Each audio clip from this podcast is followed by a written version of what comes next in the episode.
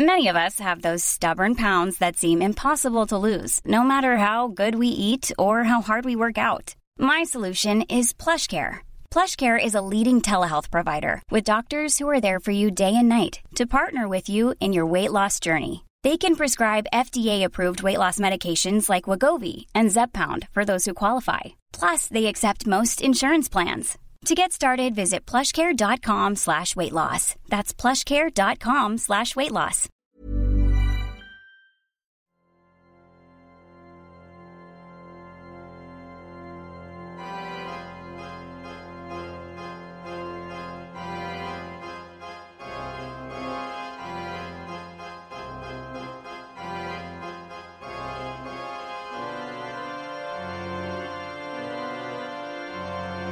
Bonjour à toutes et à tous et bienvenue dans ce nouvel épisode du podcast Demoiselles d'horreur. Aujourd'hui, je vais vous parler d'un film qu'on a beaucoup, beaucoup attendu au cinéma, dont la sortie n'a cessé d'être repoussée à cause du Covid et qui, malheureusement, a fini par sortir directement en VOD, alors qu'il méritait largement une sortie sale. Mais peut-être que certaines personnes parmi vous auront eu la chance de le voir en festival. On rappelle d'ailleurs qu'il a raflé un paquet de prix au festival de Gérardmer en 2020 le Grand Prix, le prix de la musique originale, le prix de la critique et le prix du jury jeune. Bref, ce film, c'est Sainte Maude, premier long métrage de la réalisatrice britannique Rose Glass. Il raconte l'histoire de Maude, interprétée par Morphy Clark, une jeune infirmière à domicile très croyante qui est persuadée d'entretenir une relation privilégiée avec Dieu, et qui va essayer de sauver l'âme de la femme mourante dont elle s'occupe. Sauf que son lien si particulier avec Dieu ne serait-il pas le symptôme d'une pathologie préoccupante plutôt que celui d'une véritable grâce par hasard? En effet, le film va constamment jouer sur la double lecture et nous faire nous demander si Maude est simplement folle, ou si pas tout à fait, et ces moments d'extase ne sont pas sans rappeler les expériences mystiques de Sainte Thérèse d'Avila, qui vécut au XVIe siècle et qui décrit dans ses ouvrages ses rencontres avec Dieu, dont certains scientifiques ont suggéré plus tard qu'il s'agissait peut-être de crises d'épilepsie. Alors ça, vous en pensez ce que vous voulez. Ce qui nous intéresse ici, c'est la manière dont le film va mettre en scène cette ambiguïté. Et pour dire quoi? Je vais donc commencer par vous faire un résumé du film, y compris de la fin, histoire qu'on s'y retrouve. Donc si vous n'avez pas encore vu, ben vaut mieux le voir avant. On commence l'histoire avec notre jeune Maude, immobile et les mains en sang, assise dans le coin d'une chambre d'hôpital où le corps d'une patiente gît sur une table. Bon. Ellipse, on retrouve Maude plus tard, alors qu'elle s'apprête à rejoindre la maison d'une nouvelle patiente, dont elle sera l'infirmière à domicile. Cette nouvelle patiente, c'est Amanda, une ancienne danseuse et chorégraphe en phase terminale d'un cancer. Elle n'est pas toujours très aimable, mais elle est touchée par Maude et par sa piété à toute épreuve. Un jour, Maude confie à Amanda qu'elle a parfois des dialogues avec Dieu, et des moments où elle sent sa présence.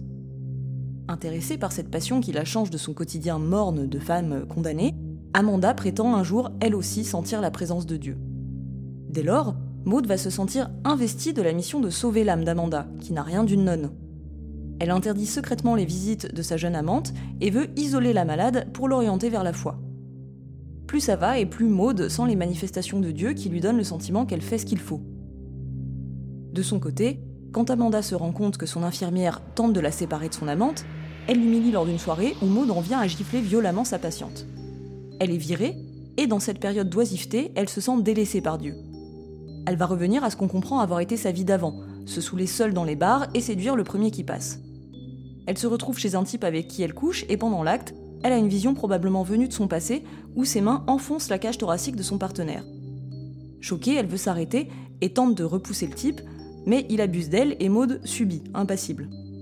Depuis son appartement, elle prie pour un signe divin qui lui apparaît sous la forme d'une voix caverneuse, lui disant qu'elle doit prouver sa foi dans un acte ultime.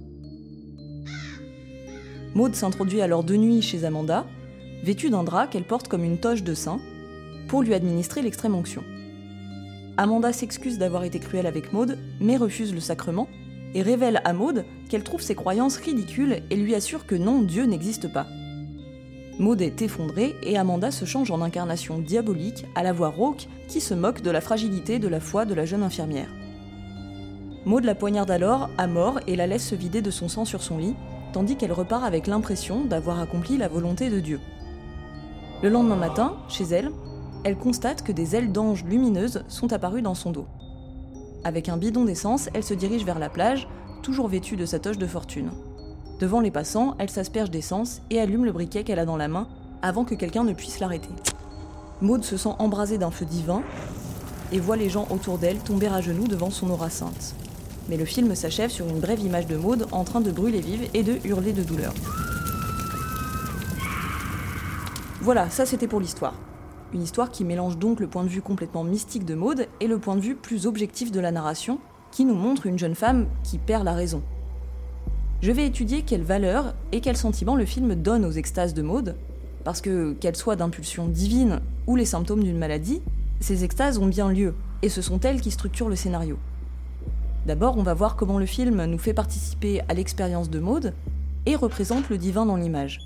Ensuite, on va voir comment le film nous extrait de son point de vue pour qu'on déjoue cette imagerie divine. Et enfin, on verra comment le film met en scène l'expérience de l'extase de Maud au-delà d'une simple question de vérité.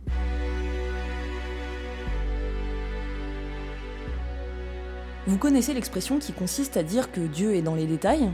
Eh bien, dans Sainte Maud, c'est effectivement le cas. Subtilement, le film va faire jouer les éléments autour de l'héroïne pour donner l'impression que dans son environnement très simple se trouvent des manifestations divines, et qu'elle a donc peut-être bien raison, s'il est question de raison dans la foi, de sentir la présence de Dieu autour d'elle.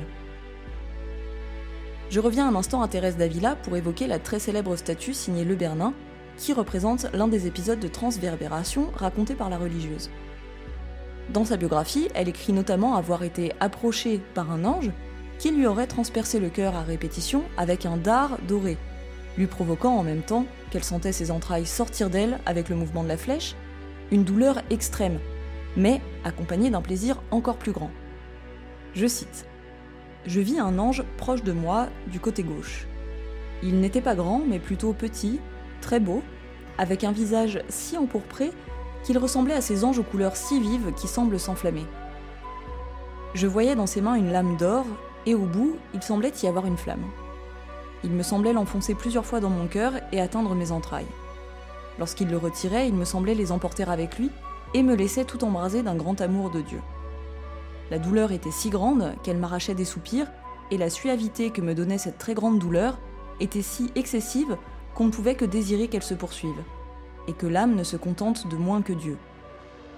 Ce n'est pas une douleur corporelle, mais spirituelle, même si le corps y participe un peu et même très fort. Fin de citation. Évidemment, l'expérience décrite peut faire penser à une jouissance. En tout cas, face à la statue du Bernin, Jacques Lacan trouvait que c'était une évidence que Thérèse d'Avila était représentée en plein orgasme. Ce qui est sûr, c'est que le corps et la chair sont centraux dans l'expérience spirituelle que décrit Thérèse. Et chez notre mode, on voit aussi combien ces moments de contact avec Dieu ressemblent à des orgasmes spontanés. Et comme tout est fait pour donner vie à son environnement matériel, pour replacer la sensualité et l'incarnation au cœur de ces épisodes mystiques. La lumière pulse, les sons sont étouffés comme à l'intérieur d'un corps, la matière des éléments est mise en valeur au premier plan, dans une photographie surannée qui fait penser à la surface d'un tableau, pour donner de la texture, du toucher et faire écho aux caresses de mode. Bref, tout à coup, Dieu surgit de partout, est partout, et enveloppe notre héroïne dans cette extase qui ressemble à ce que décrivait Thérèse d'Avila. Mais au-delà de ces moments de jouissance, voyons tous ces détails dans lesquels Dieu se cache au long du film et nous font participer à la foi de Maud. Premièrement, la place des lampes dans le cadre par rapport à Maud. Toujours d'apparence modeste, parfois même miséreuse, des ampoules sont placées au-dessus de la tête de l'héroïne et semblent lui servir d'auréole de fortune. Une impression étrange que son environnement la saurait comme touchée par la grâce, et en même temps, une grâce d'apparence très quelconque, voire laide. Rien que dans cette image est résumée toute l'ambiguïté du film. Faut-il y voir des manifestations de Dieu, même dans les choses les plus humbles et les plus démunies qui soient? Montrer que l'expérience spirituelle peut surgir n'importe où, que le matériel ne compte pas, et que Maude, comme une nonne, cherche l'amour de Dieu dans le dépouillement? Ou faut-il, au contraire, y voir une image pervertie et salie de la grâce, l'idée ridicule qu'elle pourrait s'incarner de manière aussi quelconque et froide, et donc en déduire qu'elle n'est que le fruit de l'esprit malade de Maude car Maud cherche constamment Dieu, et à travers son point de vue, nous le cherchons aussi. Voyez le nombre de gros plans qui tentent à nous faire ressentir des sensations, la matière des choses, et la manière dont elle se comporte. Dans les yeux de Maude, tout devient vivant, tout devient important, tout est incarné, comme dans la transverbération de Sainte Thérèse. Tout est manifestation de Dieu et tout semble respirer sa présence. Par moments, l'effet est même accentué avec un ralenti ou un jeu de lumière qui donne une dimension plus singulière et plus magique aux choses. Ces moments se passent toujours dans le point de vue de Maud, et ça se voit d'autant plus lorsqu'elle feuillette le livre de peinture de William Blake ou qu'elle fait des recherches sur Amanda. On nous fait sentir son regard particulier, tordu, cette espèce de communication, fantasmée ou non, avec l'objet de ses recherches. Ce qui renforce l'idée que les choses sur son chemin ne se trouvent pas là par hasard, et que si elle est devenue l'infirmière d'Amanda, et que si Amanda lui a offert un livre sur le mysticisme de William Blake, ce n'est pas pour rien et que tout ça sert un dessin plus grand. C'est en tout cas l'idée que s'en fait Maud. Mais au-delà de sentir la présence de Dieu, Maud agit-elle vraiment selon sa volonté? On pourrait le croire lorsqu'on la voit faire faire des exercices à Amanda et que celle-ci est allongée dans la position d'un Christ en croix et qu'elle est près d'elle comme une Marie-Madeleine veillant à ses côtés. C'est d'ailleurs à ce moment-là qu'Amanda remarque sa médaille et que Maud lui dit que, bien que ce ne soit pas habituel, elle a choisi Marie-Madeleine pour sainte patronne. Marie-Madeleine, associée dans certaines lectures au péché du plaisir charnel, voire à la prostitution, mais disciple puis témoin de la résurrection du Christ, on peut supposer que Maud l'a choisie pour la guider en référence à sa vie passée de séductrice et à sa récente conversion. Le point de vue en plongée, comme si la scène était vue depuis le coin du plafond de la pièce, donne le sentiment d'un potentiel regard divin sur la scène qui bénirait les actions de Maud. Alors la jeune infirmière sent-elle réellement la main de Dieu? Revenons un instant à la toute première séquence du film, celle où Maud est recroquevillée dans un coin de chambre d'hôpital glauque, les mains en sang, et qu'un corps gît sur un lit près d'elle. La jeune femme lève les yeux et dans une position presque christique, les mains ensanglantées comme elles le seraient par des stigmates, elle se retrouve non pas face au visage de Dieu qui percerait les nuages, entouré de rayons de soleil, mais face à un cafard qui déambule sur le plafond de l'hôpital. Plus tard dans le film, on apprend que la conversion de Maude à la religion est récente et qu'elle date vraisemblablement de cet accident à l'hôpital. Alors est-ce à ce moment précis, en voyant ce cafard, que Maude a trouvé la foi? Sa position et le rapport plongée contre plongée entre elle et l'insecte semblent l'indiquer. La mise en scène donne à l'insecte l'ascendant sur Maude, perché comme il l'est dans ce ciel de plafond d'hôpital. Quelle beauté et quelle poésie de penser, comme Maude à ce moment-là, que le divin peut surgir partout, s'incarner dans la créature la plus modeste et dispenser son amour dans les contextes les moins nobles. Mais quel malaise aussi de penser qu'une jeune personne fragile puisse reconnaître une main tendue dans le hasard d'un cafard qui passait par là. Et de là, s'adonner pleinement à l'adoration de choses viles et obéir les yeux fermés à ce que sa détresse veut bien lui faire voir comme la voix d'un Dieu tout-puissant. C'est cette deuxième hypothèse que le film distille tout au long de l'histoire, main dans la main avec la première. La présence de Dieu dans tous ces détails pourrait bien être que des projections de Maud, comme Amanda nous le suggère quand elle déclare qu'on ne voit que ce qu'on veut voir. Et si la mystique de Maud n'existait que dans sa tête, dans son seul rapport d'elle à elle-même Tout comme des scientifiques défendent aujourd'hui l'idée que les extases de Thérèse d'Avila étaient en fait des crises d'épilepsie. Dans un article du Monde, le journaliste Marc Gozlan explique qu'il importe de savoir que l'extase est un symptôme rare et intrigant de certaines formes d'épilepsie. Exceptionnellement, des patients épileptiques présentent une personnalité caractéristique associant une hyper-religiosité, une hypergraphie, une hyposexualité et un sens exacerbé des valeurs éthiques et morales. Impossible, dans le cas de Sainte Thérèse, de ne pas évoquer ce trouble décrit chez des patients authentiquement épileptiques. Tout comme il est impossible de prétendre que tous les sujets présentant ce profil de personnalité sont épileptiques. Les patients atteints d'épilepsie limbique ou temporale peuvent ressentir des émotions décrites comme intenses et positives, correspondant à un sentiment de bien-être et de communion avec l'univers qui les entoure.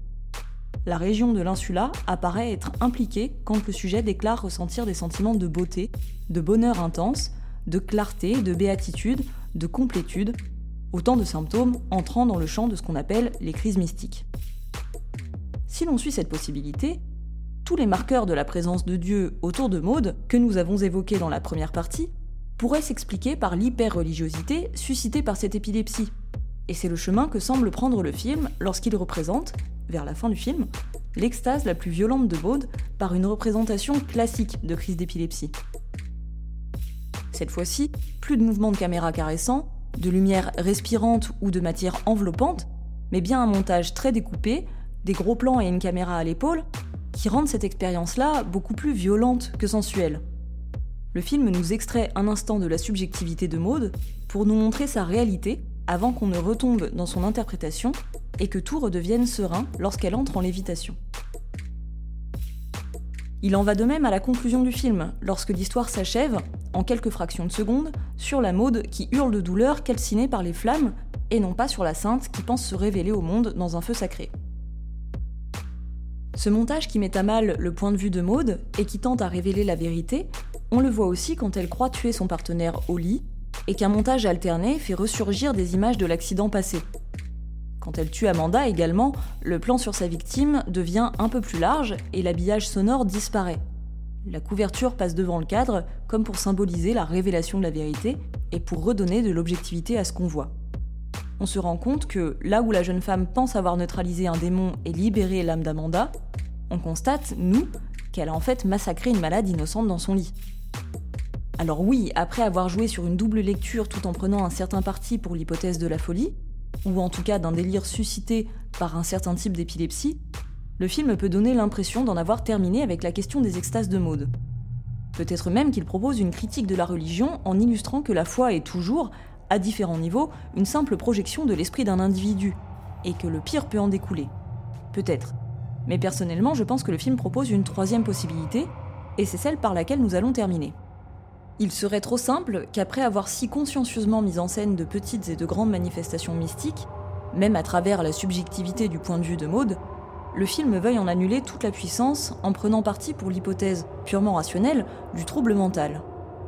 On ne peut pas réduire absolument sur la seule foi de sa production littéraire les récits de transverbération de Thérèse d'Avila à de simples descriptions de crises d'épilepsie.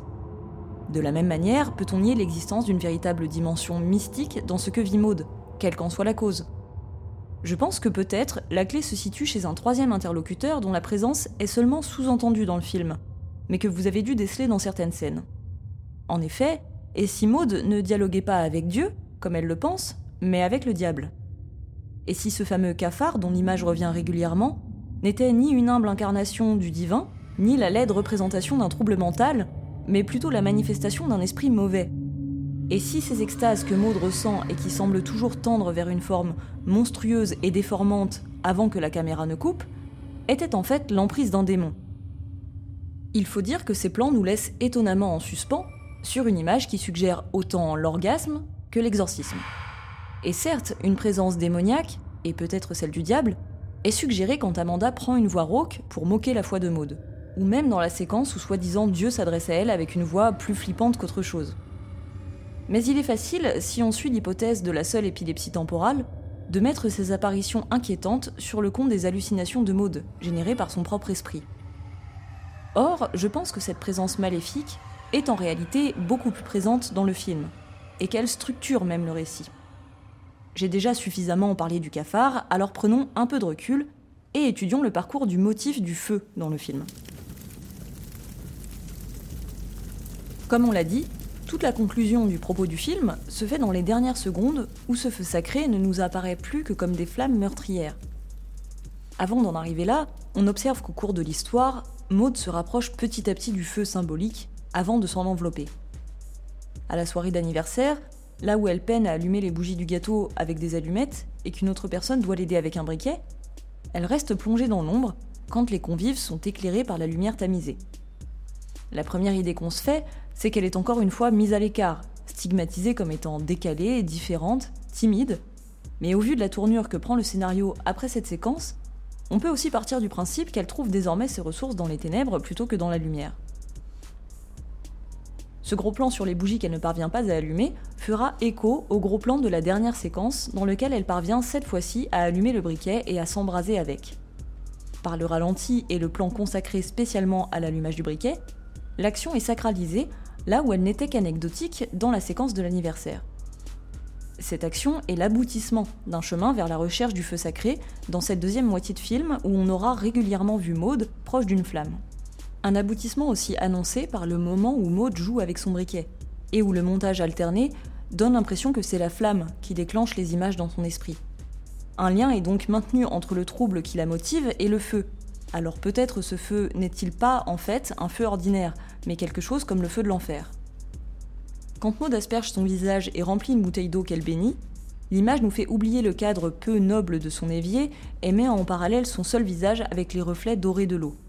Encore une fois au ralenti, comme s'il s'agissait d'un véritable moment de grâce, un baptême dans le Jourdain plutôt qu'une toilette dans un évier. Et pourtant suivent immédiatement des gros plans, eux aussi au ralenti, sur des bouteilles de produits inflammables. L'association qui se fait dans notre esprit, grâce à ce montage, c'est l'idée que Maud est aspergée d'essence plutôt que d'eau bénite, et que ce rituel est voué à se terminer par une immolation. On nous fait donc entrevoir l'issue funeste en associant de mauvais présages à tous les gestes religieux de Maud. Mais pourquoi est-ce que je pense qu'on peut y voir l'imposture du diable plutôt que le simple inconscient de la jeune fille? J'y arrive. Regardons maintenant l'évolution du cadrage au cours du film. Si les plongées et contre-plongées sont fréquentes, faisant sentir la contradiction des points de vue sur l'action, on constate surtout la répétition d'images renversées. D'abord, quand elle sort de chez l'homme qui abuse d'elle, l'image est renversée à l'horizontale, mouvante, et surtout saturée de noir.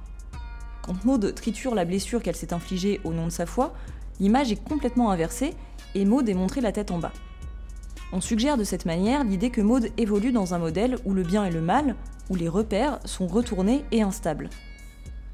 L'image est aussi renversée quand on voit pour la première fois les cicatrices sur le ventre de Maud, qui laisse penser qu'avant de s'infliger diverses douleurs pour prouver sa dévotion et tendre à l'exquise souffrance dont parlait Thérèse d'Avila, Maud se scarifiait. Ce qui va dans le sens qu'aujourd'hui, sa foi n'est qu'un vernis apposé sur son mal-être originel. Mais ce cadre inversé, en plus de toutes les images dont on a parlé, donne la sensation qu'il y a désormais quelque chose de mauvais qui dépasse son simple regard, derrière ses pulsions. Autre indice qui laisse entendre que, si Maud est persuadée de n'avoir jamais dévié du chemin que Dieu traçait pour elle, elle est en réalité sur un chemin tracé par un autre. Les plans du début du film où elle se dirige vers chez Amanda pour prendre son poste sont repris vers la fin, quand elle retourne chez elle pour la tuer. Un plan large commençant sur Maud, puis s'élevant vers l'horizon et le ciel dans un mouvement de tilt assez lent. Le premier est clair, c'est le matin, tandis que le deuxième est complètement sombre, de nuit, avec une lune de taille démesurée. C'est la même chose pour les plans suivants repris à l'identique dans les deux séquences. Il s'agit du début d'un parcours et de sa fin, d'où la symbolique de la lumière. Mais c'est aussi une manière de dire que ce chemin, cette destinée, se révèle cette fois-ci telle qu'elle est vraiment, celle des ténèbres et non pas de la lumière. La fois où Maude pense entendre la voix de Dieu qui lui demande son ultime sacrifice, après une nouvelle apparition du fameux cafard, la pièce est plongée dans le noir et la voix qu'on entend est très grave et rauque, on est loin de la représentation qu'on se fait de l'intervention d'un être de lumière. D'où le malaise que ressent le spectateur devant Maude qui accepte totalement cette voix comme étant divine. L'environnement totalement sombre, qui gomme les bords du cadre et les détails de l'image, peut aussi symboliser à quel point nous nous situons, à ce moment-là, dans la tête de Maude, et à quel point elle est enfermée dans une discussion malsaine avec son inconscient. C'est vrai.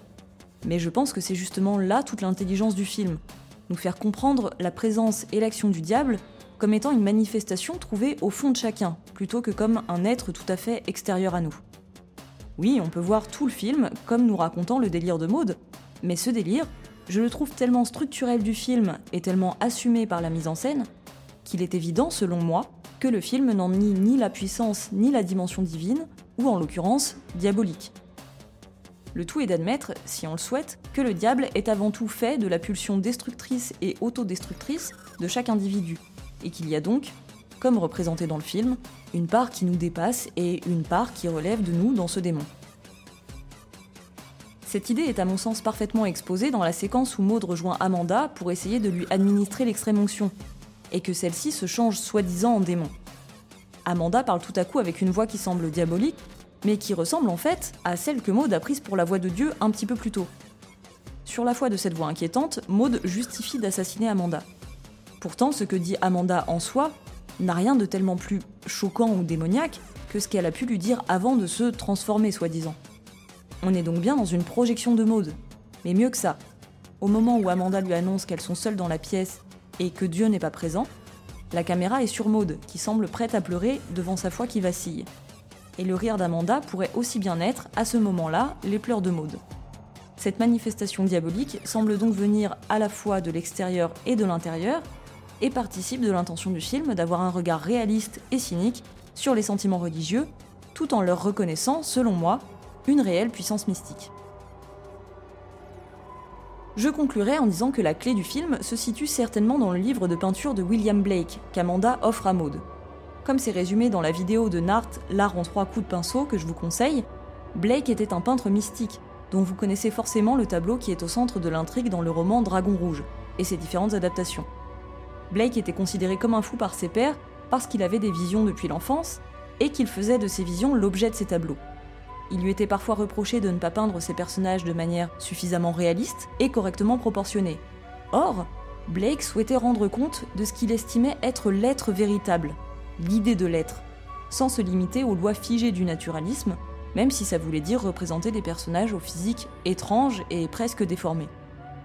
Est-ce que c'est ce stade de vérité ultime de l'être que Maud atteint l'espace d'un instant, au bout de ses extases, qu'elles soient d'essence divine, diabolique ou pathologique je pense que Blake, ni plus ni moins auteur d'un recueil de poésie appelé Le mariage du ciel et de l'enfer, n'en penserait pas moins. Après tout, il y a bien écrit que si le fou persévérait dans sa folie, il rencontrerait la sagesse. Merci à toutes et à tous d'avoir écouté cet épisode, surtout qu'il a mis beaucoup de temps à sortir, je vous présente mes excuses pour l'attente.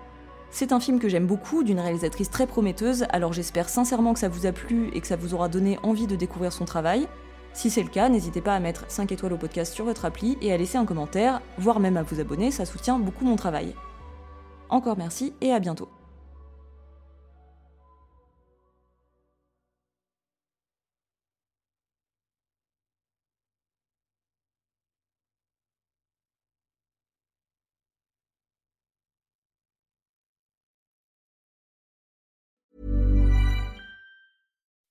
When you make decisions for your company, you look for the no-brainers. If you have a lot of mailing to do, stamps.com is the ultimate no-brainer. Use the stamps.com mobile app to mail everything you need to keep your business running with up to 89% off USPS and UPS. Make the same no-brainer decision as over 1 million other businesses with stamps.com. Use code PROGRAM for a special offer. That's stamps.com, code PROGRAM.